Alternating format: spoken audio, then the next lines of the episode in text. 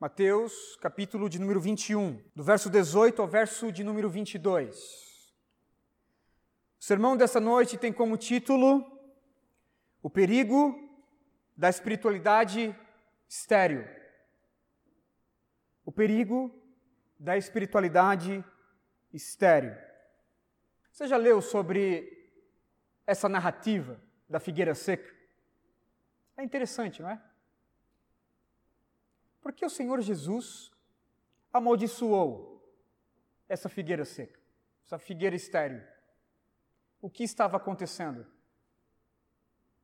Irmãos, a teologia bíblica e a compreensão do texto, dentro do seu contexto, ele é ele é maravilhoso demais. Há uma compreensão aqui dessa passagem, irmãos, quando nós colocamos dentro do contexto da teologia bíblica.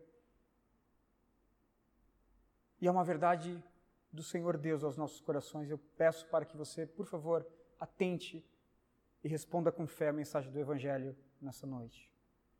Amém? Peço que os irmãos também orem por mim. Nessa tarde me, me iniciou uma, uma crise de coluna, estou com muita dor agora mas que o Senhor Deus me preserve, que eu possa pregar o Evangelho até o fim. Amém? Vamos ler Mateus capítulo de número 21, do verso 18 ao verso de número 22, diz assim: De manhã cedo, quando voltava para a cidade, Jesus teve fome. Vendo uma figueira à beira do caminho, aproximou-se dela, mas nada encontrou, a não ser folhas. Então lhe disse: Nunca mais dê frutos.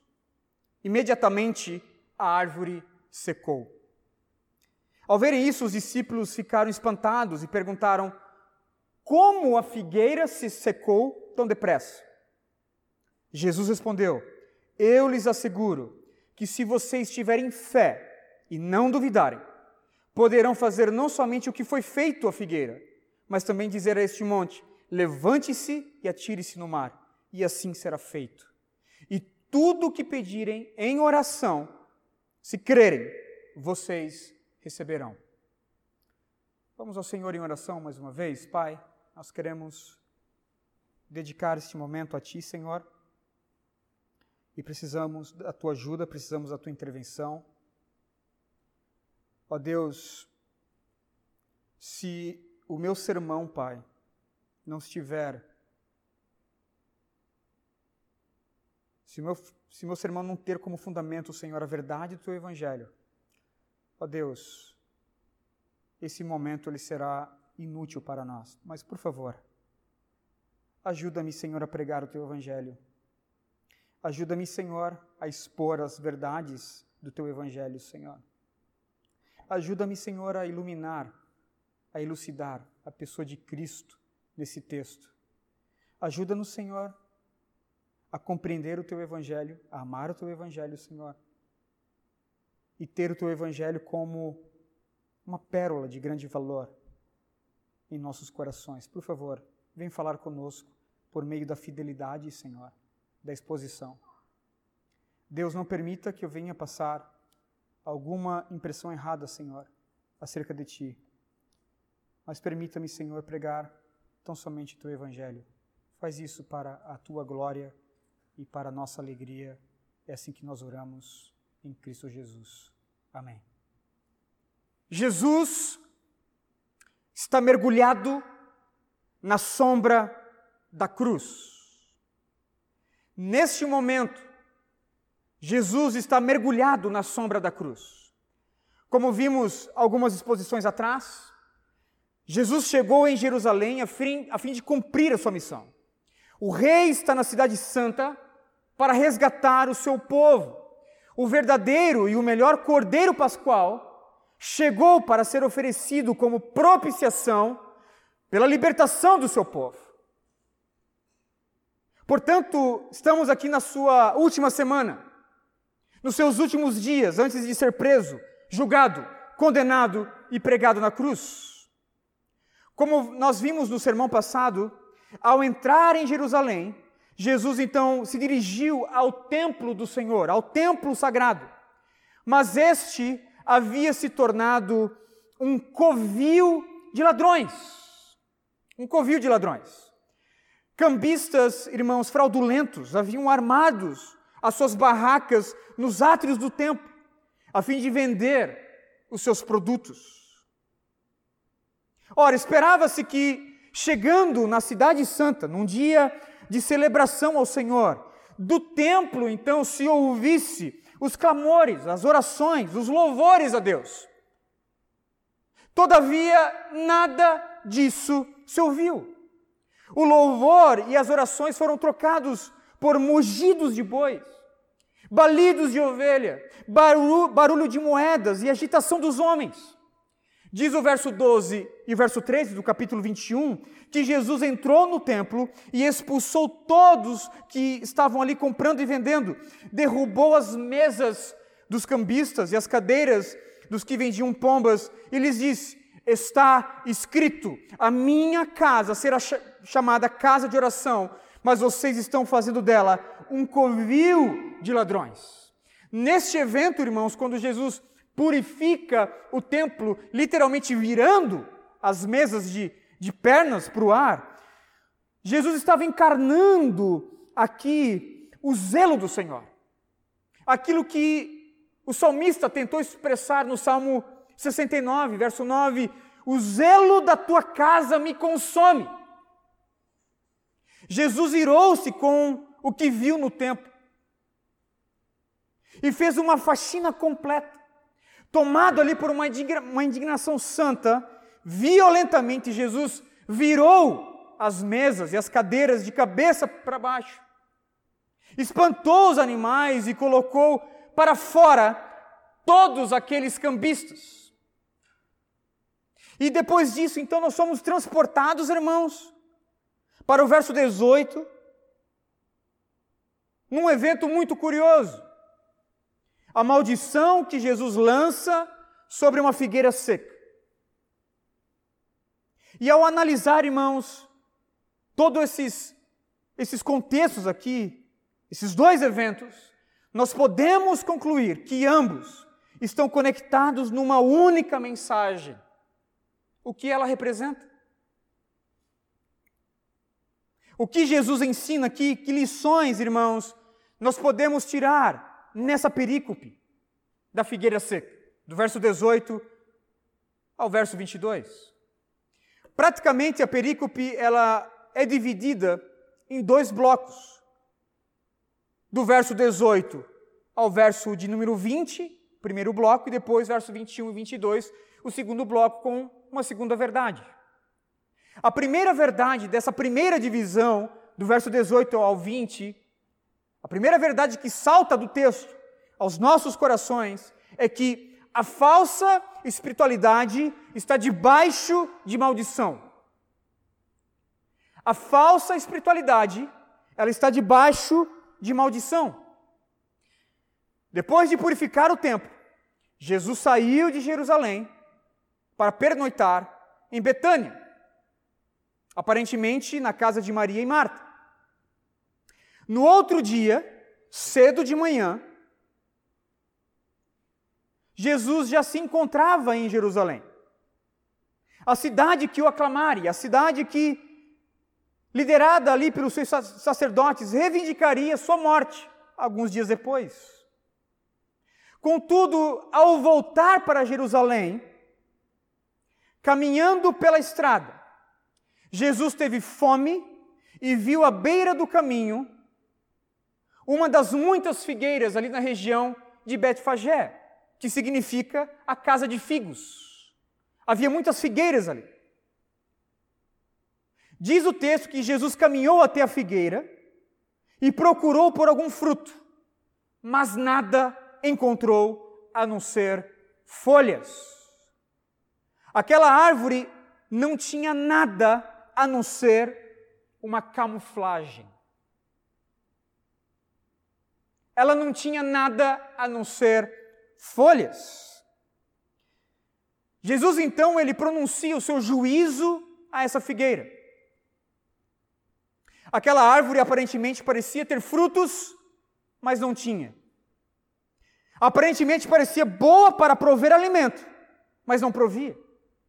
Aparentemente parecia ser útil para a necessidade presente, mas não foi útil. Portanto, aquela figueira que fazendo propaganda de frutos, deles ela estava desprovida. E foi sentenciada então pelo próprio Cristo a ficar sem frutos para todo sempre. O próprio Jesus amaldiçoou essa figueira.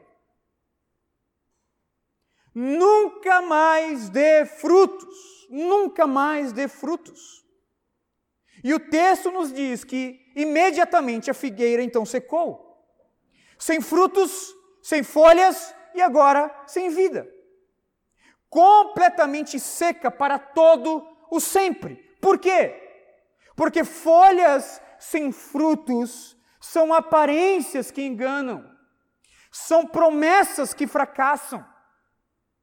Porque folhas sem frutos defraudam expectativas e nada pode suprir. Ora, irmãos, o que Jesus deseja ensinar aqui? Obviamente que Jesus é onisciente, é soberano e governa todas as coisas, governa a sua criação. Jesus sabe que essa árvore não é responsável pelo seu próprio fruto. Que responsabilidade moral, irmãos! Que responsabilidade moral uma figueira pode ter em não dar o seu fruto? Como Jesus poderia então responsabilizar moralmente essa árvore pela ausência de frutos? Não é o Senhor Deus, Criador de todas as coisas, sustentador de todas as coisas, que dá o vigor e vida às árvores? Não são os frutos, irmãos, um verdadeiro milagre das mãos do Criador? Obviamente que sim. É Ele que dá os frutos na estação própria e proporciona a cada árvore o vigor necessário para dar então os seus frutos. A pergunta é por que então ele lança uma, uma maldição sobre essa figueira, sendo ela desprovida de responsabilidade moral para com a sua própria existência e propósito? Irmãos, a resposta para essa pergunta, ela é a cereja do bolo. É o eixo por trás da teologia dessa narrativa. Ora, Cristo já sabe que aquela figueira não tem frutos.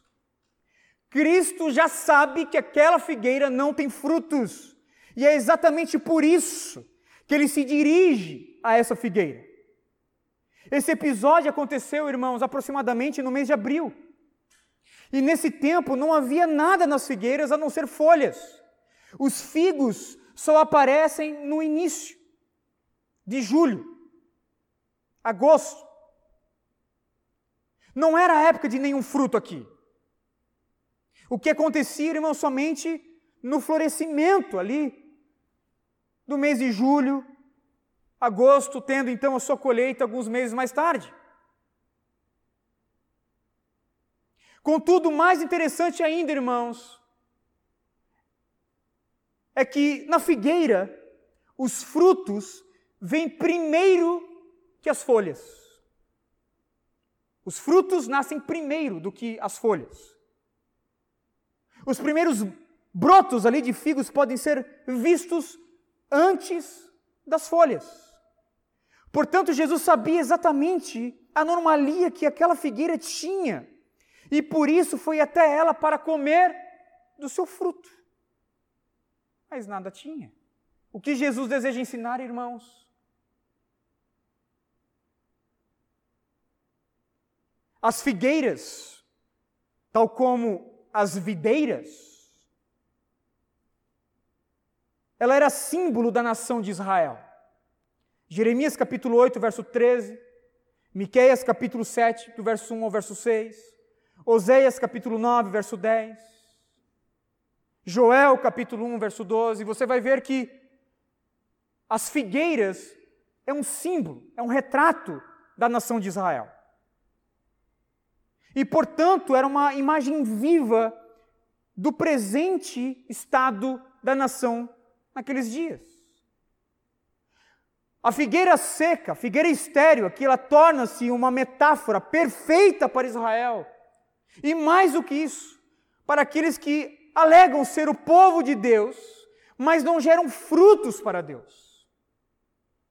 Ao voltar ao templo do Senhor, Jesus estava voltando então para o lugar das atividades religiosas, mas que não trazia em si uma gota sequer de espiritualidade.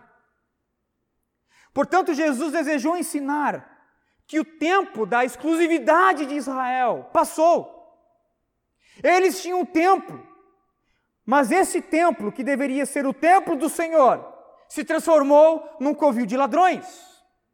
Eles tinham um sacerdócio, mas esse sacerdócio era mau e era corrupto.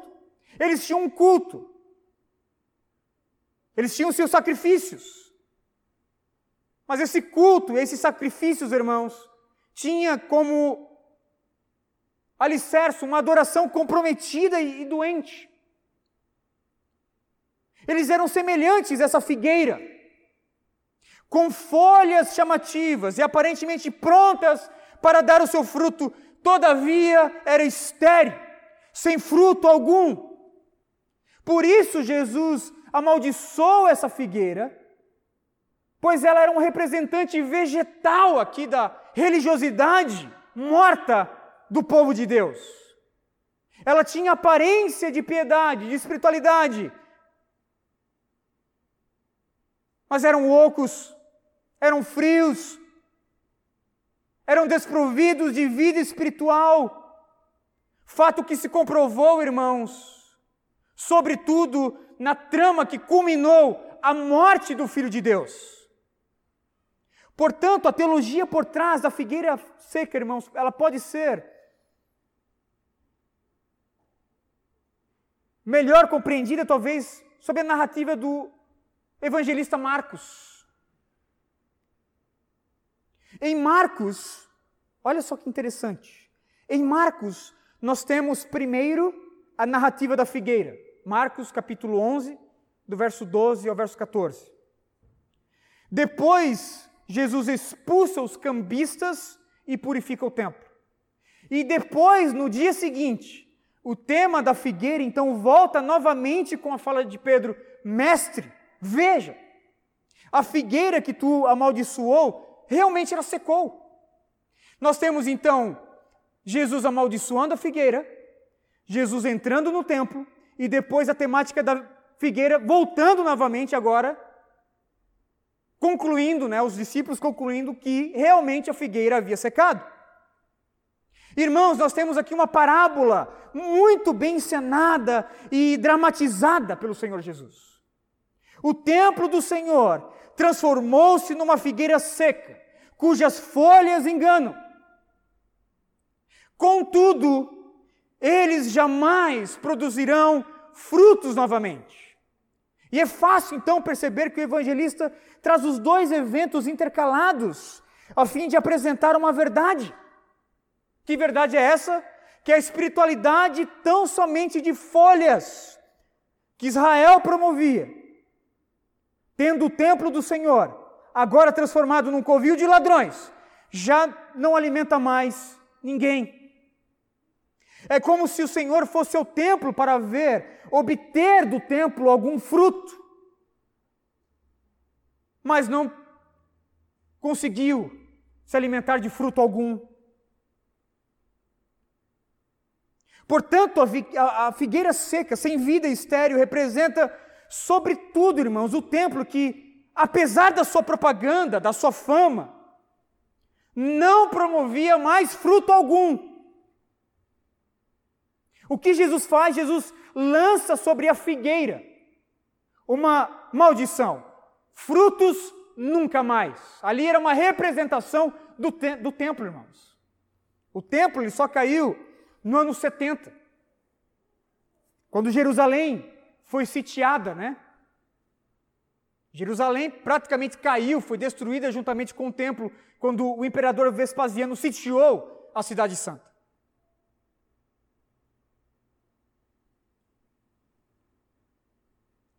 Portanto, veja que a espiritualidade desprovida de frutos está debaixo da maldição do próprio Jesus.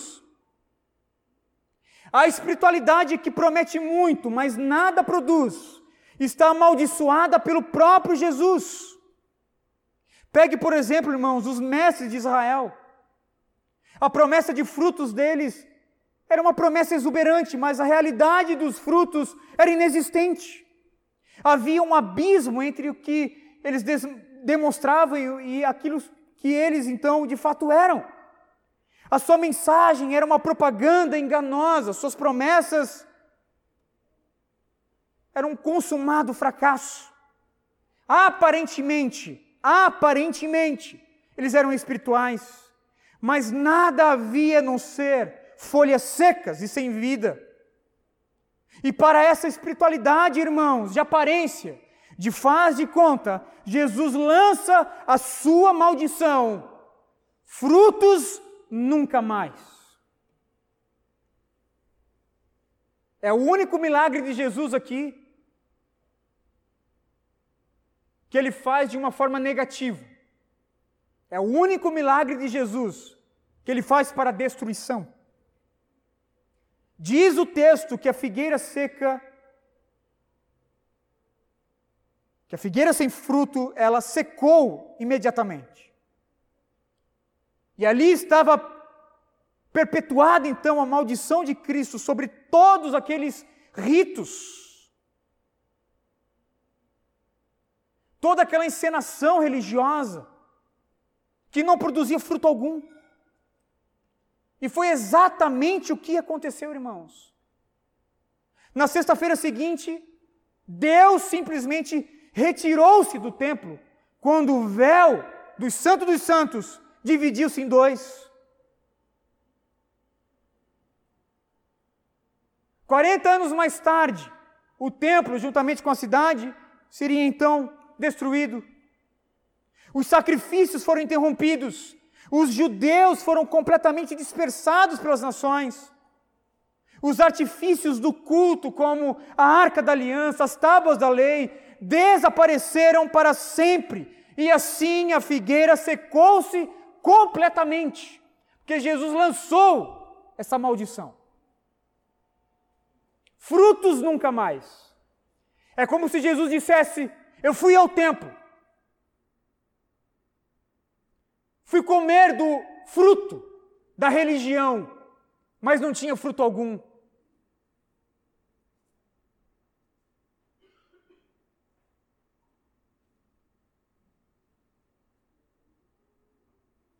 Só tem folhas. A coisa é muito superficial. Há uma defraudação religiosa.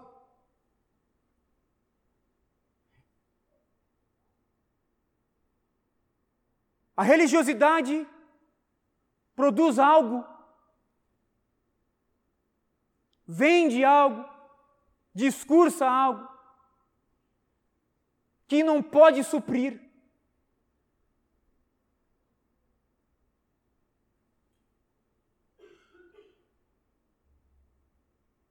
A figueira secou-se completamente. Interessante isso, irmãos. O templo do Senhor, o templo do Senhor, era o coração do povo. Era o coração do povo.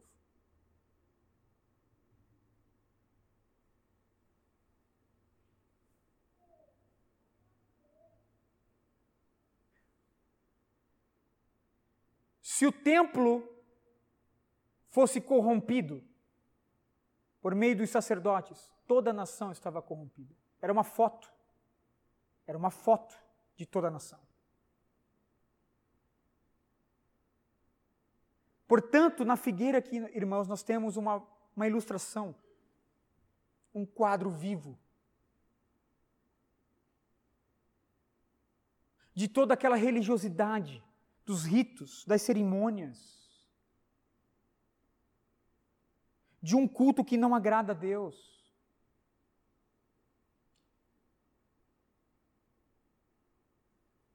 De um faz de conta, de um mecanismo podre que usurpa dos pobres, que usurpa daqueles mais necessitados, que coloca peso, coloca fardos sobre o povo, vendendo títulos, vendendo bois doentes. Contudo, irmãos, todo esse mecanismo ele foi amaldiçoado pelo Senhor.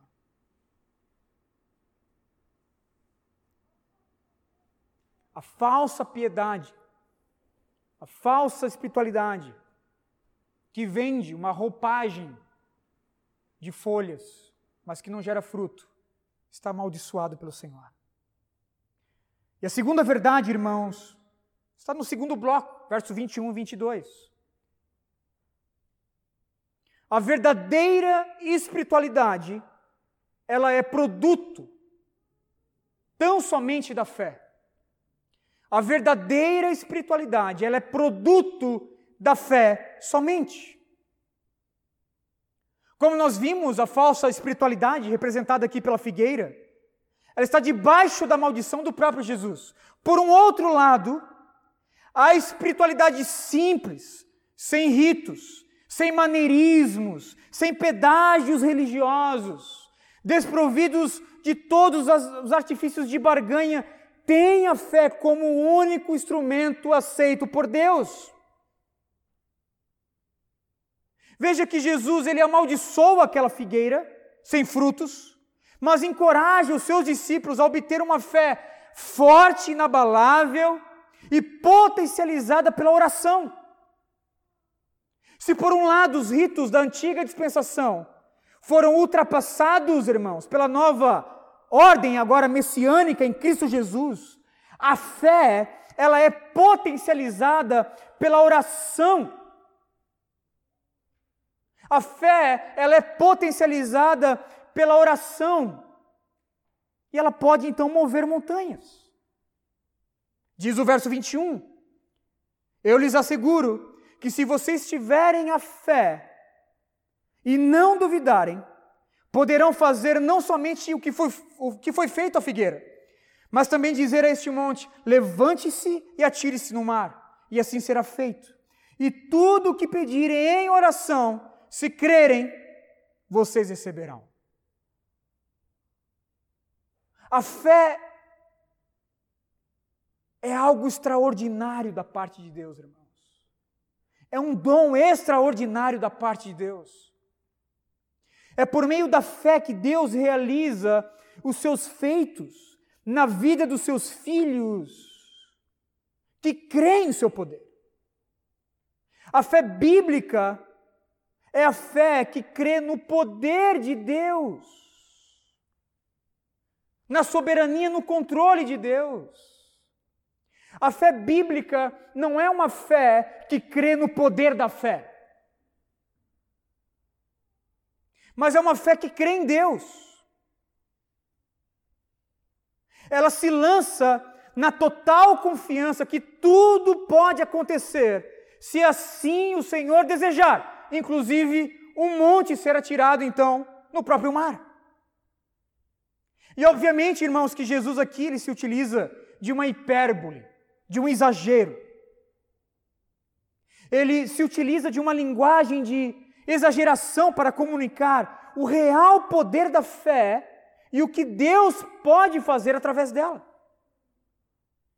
Louis Berkhoff, o teólogo sistemático, né, tão querido dos presbiterianos, ele vai dizer o seguinte: a fé não é apenas uma questão de intelecto, nem de intelecto e sentimentos combinados. Também é uma questão de vontade, determinando a direção da alma. Um ato da alma que parte rumo ao seu objeto e dele se apropria. Sem essa atividade, o objeto da fé, que o pecador reconhece como verdadeiro real e como inteiramente aplicável às suas necessidades presentes, permanece fora dele. Essa é a fé que Jesus tem em mente aqui. É uma fé como um dom extraordinário. É uma fé que usa, irmãos, o meu intelecto, o meu sentimento e a minha vontade e me lança, lança as minhas petições a Deus para que Ele faça segundo a sua vontade os seus propósitos. Hebreus capítulo 11, por exemplo, nos dá ali uma galeria de homens e mulheres que tiveram seus nomes perpetuados pela, pela história porque ousaram crer sem reservas em Deus. O verso 1 de Hebreus 11 nos diz: Ora, a fé é a certeza daquilo que esperamos e a prova das coisas que não vemos. Pois foi por meio dela que os antigos receberam bons testemunhos. A pergunta é: que testemunhos são esses, irmãos? Hebreus 11 vai nos dar. Abel ofereceu seu sacrifício, e seu sacrifício foi aceito. Enoque foi arrebatado e não experimentou a morte. Noé foi achado em graça por Deus e creu na vinda do dilúvio e na salvação do próprio Deus. Abraão saiu da sua parentela e andou por uma terra a qual o Senhor ainda iria mostrar. Como também creu que Sara teria um filho. Creu que Isaac não seria morto, que o Senhor Deus então iria providenciar um substituto. O capítulo praticamente segue expondo, irmãos, os homens e os seus feitos por meio da fé. E é necessário então lembrar que nenhum deles teve o seu nome perpetuado nesse capítulo por algum rito religioso, mas tão somente pelo uso da fé. Por quê? Porque a verdadeira espiritualidade, a piedade, segundo Deus, é produzido pela fé, irmãos. Essa espiritualidade, essa piedade, ela é potencializada pela fé somente. É a piedade, é a espiritualidade que se, se, se despe aqui de todos os demais artifícios religiosos para lançar em Deus a sua confiança. É isso que Jesus nos ensina aqui. Ao lançar uma maldição nessa figueira e ensinar a fé aos discípulos, Jesus estava dizendo, em outras palavras, os artifícios usados na antiga dispensação foram todos eles caducados, entraram em desuso. Vocês não terão mais templos, mais sacrifícios, cerimônias religiosas para promover a espiritualidade. Tão somente a fé é suficiente para gerar frutos piedosos em vocês. Precisamos lembrar, irmãos, do que Jesus nos diz em João capítulo 4, quando ele encontrou aquela mulher samaritana.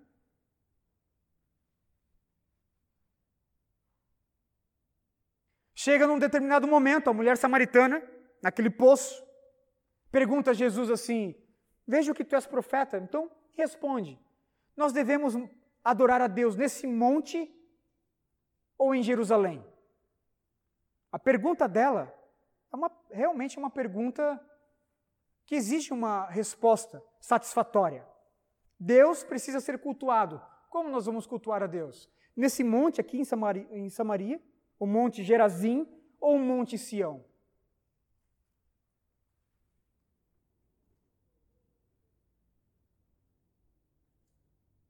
Jesus responde: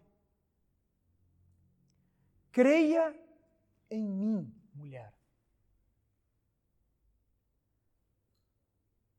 Está próxima a hora em que vocês não adorarão o Pai, nem nesse monte e nem em Jerusalém. Vocês, samaritanos, adoram o que não conhecem, nós adoramos o que conhecemos, pois a salvação vem dos judeus.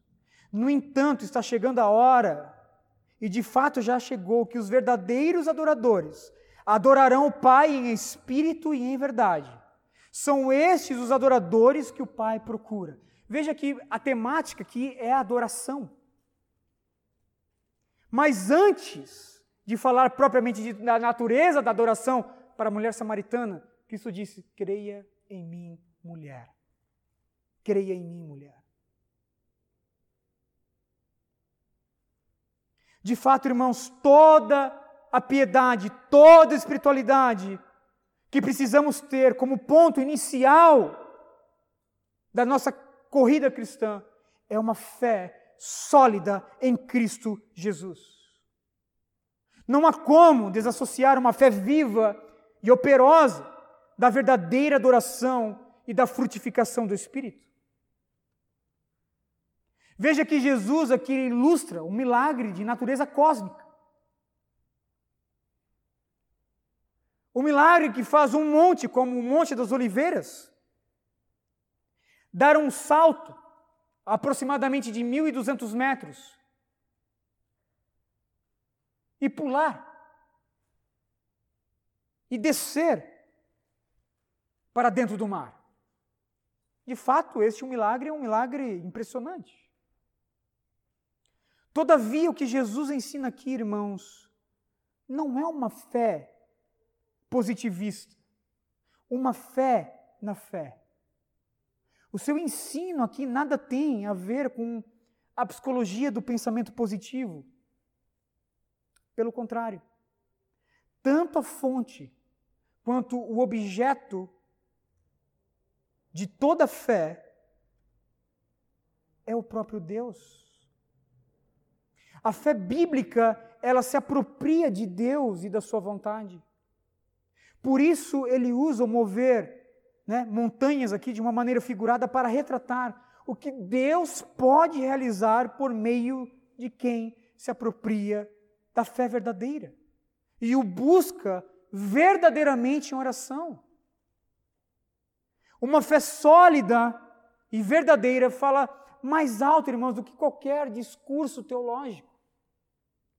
Uma fé sólida e verdadeira não é apenas um assentimento intelectual, uma verdade, é uma verdade bíblica.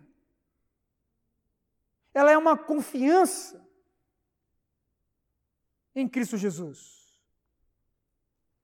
A fé sólida e verdadeira traduz em ação o que se crê.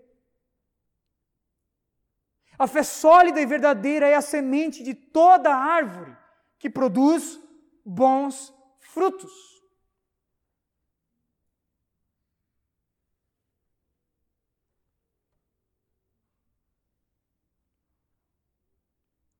Em sua obra, Institutas da Religião Cristã, João Calvino comenta sobre os frutos da piedade gerado pela fé. Calvino vai dizer: ora, visto que a fé abraça a Cristo como ele nos é oferecido pelo Pai, e aquele de fato seja oferecido não apenas como justiça, remissão dos pecados e paz, mas também como santificação e fonte de água viva, sem dúvida, jamais poderá alguém conhecer devidamente o que não aprenda ao mesmo tempo a santificação do Espírito. A fé consiste no conhecimento de Cristo, e Cristo não pode ser conhecido senão a conjunção, em conjunção com a santificação do seu Espírito. Segue-se, consequentemente, que de modo nenhum a fé deve separar-se do afeto piedoso. De fato, irmãos, a única adoração aceita por Deus é uma adoração promovida pela fé em Cristo Jesus. É o único culto que Deus se agrada. É o culto promovido por uma fé sólida, inabalável em Cristo Jesus. Não somente, irmãos, por um entendimento intelectual, mas um depositar da nossa confiança, da nossa esperança em Cristo Jesus. Somente por meio da fé em Cristo Jesus, nós podemos ter uma vida frutífera e vigorosa. Deus não quer camuflagens religiosas. Deus quer uma fé verdadeira.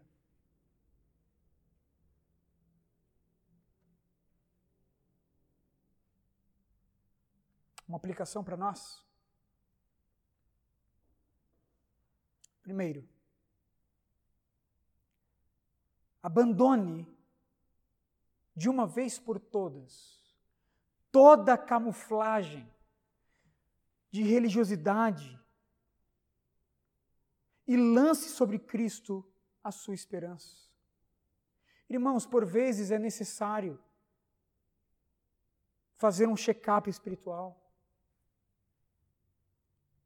Por vezes é necessário realizar uma retrospectiva da nossa vida cristã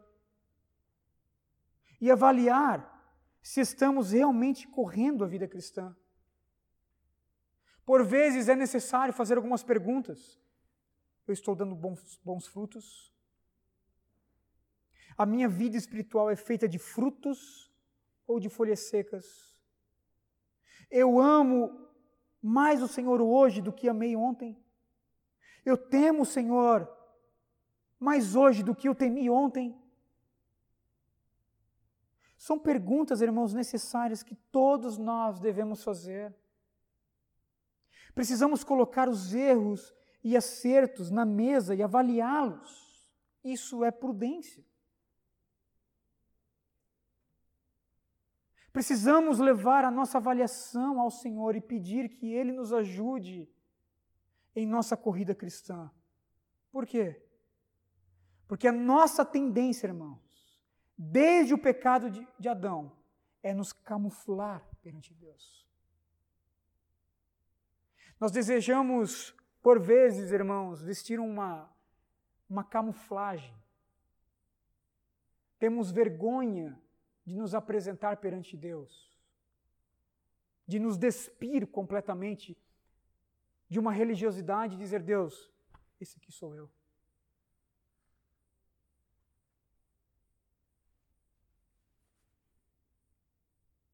Por vezes nós desejamos nos apresentar perante Deus vestidos cobertos de folhas.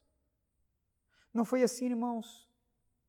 Lá no jardim do Éden, quando Adão e Eva se esconderam e fizeram tanguinhas de folhas, do que? Folhas de figueiras, para se esconder. Gênesis capítulo 3, verso 7.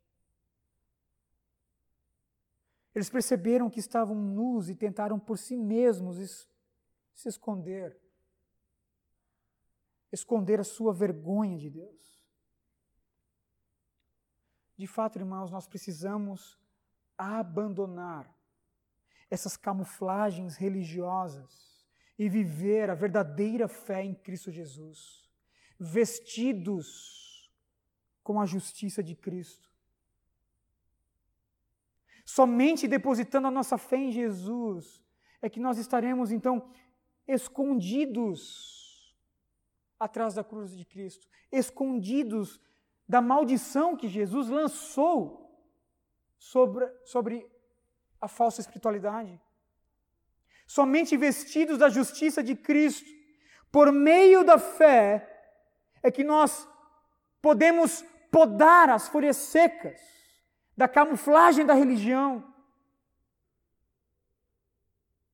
Irmãos, para nós cristãos, não há mais rituais, cerimônias, sacrifícios. Deus só recebe de nós a ação da fé em Cristo Jesus.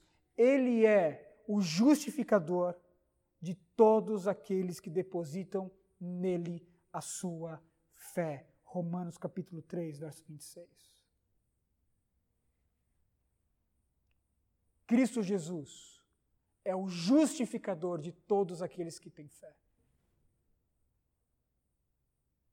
Não é por meio de obras, não é por meio de cerimônias, não é por meio de atividades religiosas. Como bem disse Mark Driscoll, você pode nascer na igreja, você pode crescer na igreja, você pode ter aceito Jesus na igreja, você pode ter casado na igreja, você pode morrer na igreja, ser velado na igreja e acordar no inferno. Porque sua vida estava na igreja e não no Cristo da igreja.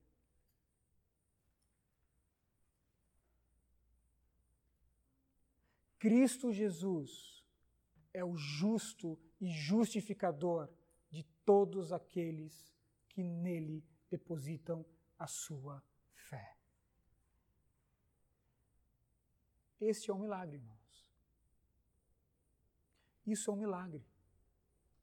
Contemple o maior de todos os milagres.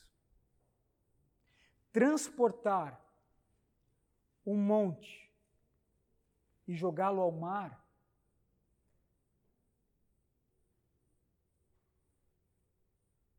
não é tão extraordinário quanto ver um pecador sendo salvo pela graça de Cristo Jesus. Eis o maior de todos os milagres. Aqui nós temos somente uma hipérbole, um exagero de Cristo. Mas o ensino aqui é sobre a hipocrisia perigosa e a necessidade de encontrar nele a sua esperança. Deixe-me dizer algo para você. Se você está vivendo uma vida religiosa tão somente de aparências, de folhas secas, depositando a sua vida em ritos religiosos, em cerimônias religiosas, como esta aqui, você está correndo perigo.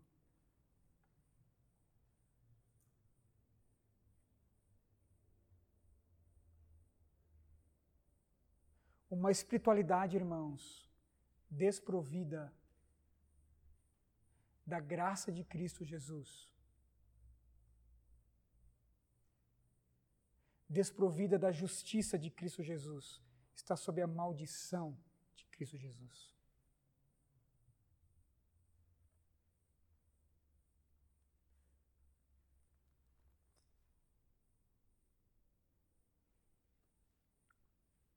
É muito perigoso, irmãos.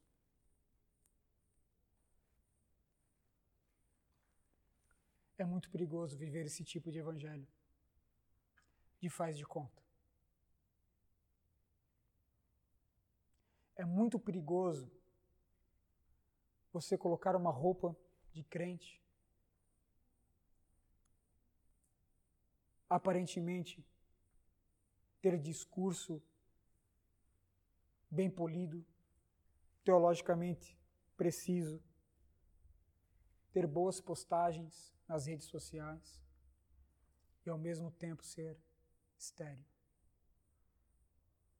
seco, oco desprovido de fruto.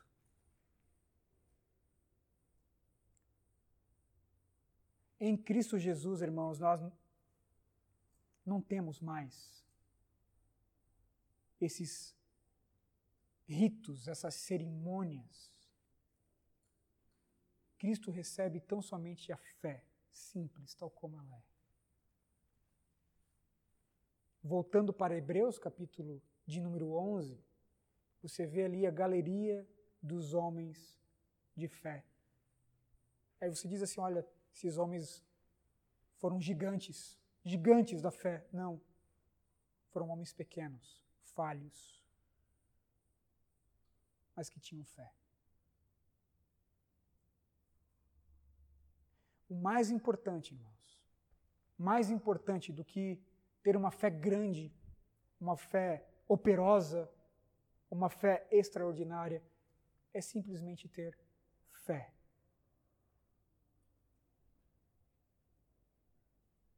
Porque o que potencializa a fé não é a fé, é o consumador da fé.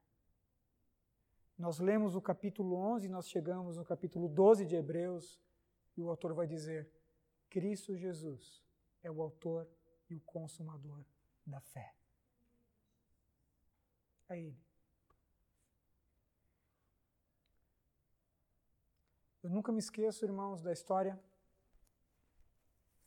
quando o Dr. Russell Shedd, que era muito amigo da missão Juvep, onde eu estudei lá no Nordeste, foi num encontro de pastores no alto sertão nordestino. Pastores simples, pastores simples. Tinha um tal de pastor Tião lá. Pastorzinho simples, irmão não sabia ler, não sabia escrever, ouvia ali a palavra na fita do, do Cid Moreira. Um homem simples. Mas que tinha uma fé em Cristo Jesus, uma fé simples. Nada sabia acerca de calvinismo, nada sabia acerca de teologia reformada, mas era um homem que cria em Cristo.